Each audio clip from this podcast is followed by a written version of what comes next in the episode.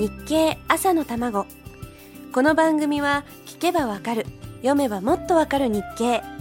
日本経済新聞がお送りします。おはようございます。林さやかです。昨日最後に風力発電用の風車によって健康被害が疑われる事態が起こっているという話で終わりましたが実は九州は風力発電関連の重要ポイントになっている場所です。特に離島は絶好の場所。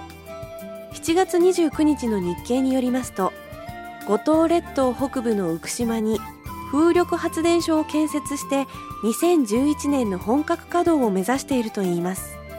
浮島は安定した海風で高い稼働率が期待できる絶好の立地環境。この島の住民が少ない地域に風力発電機を50基設置して海底送電線を使って佐世保市に電気を送る計画なんです。九州沖縄は全体の4分の1があると言われていますが離島が多く安定して風が吹き立地にも恵まれた場所として九州沖縄の今後が期待されています。ここで厄介なのが台風。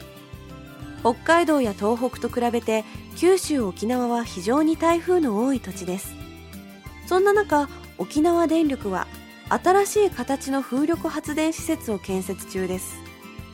これは暴風の時に風車が横倒しになって強風で発電施設が壊れることを防ぐようになっているんです。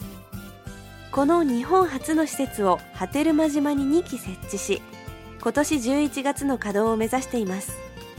太陽光発電とは違って各ご家庭に設置できるようなものにはならない代わりに夜でも電気を起こすことができるのがメリット。もちろん CO2 は発生しませんしその意味でも離島の存在意義はどんどん大きくなりつつあるんです。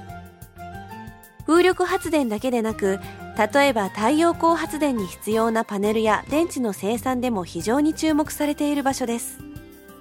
長崎熊本宮崎に太陽電池の生産工場がありこれからの需要の高まりから増産の体制に入っているそうです。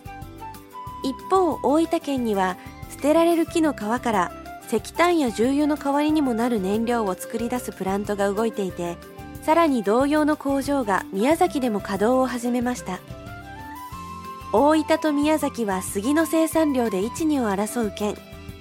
豊富な杉材の捨てられてしまう部分が新しい商品になるならこれは非常に期待したいところです。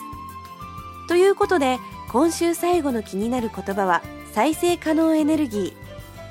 温暖化ガスの排出量が少ない水力風力などのエネルギーに対してこれからますます注目が高まっていきます。ぜひこの九州がその拠点となって発展できますようにお祈りしております。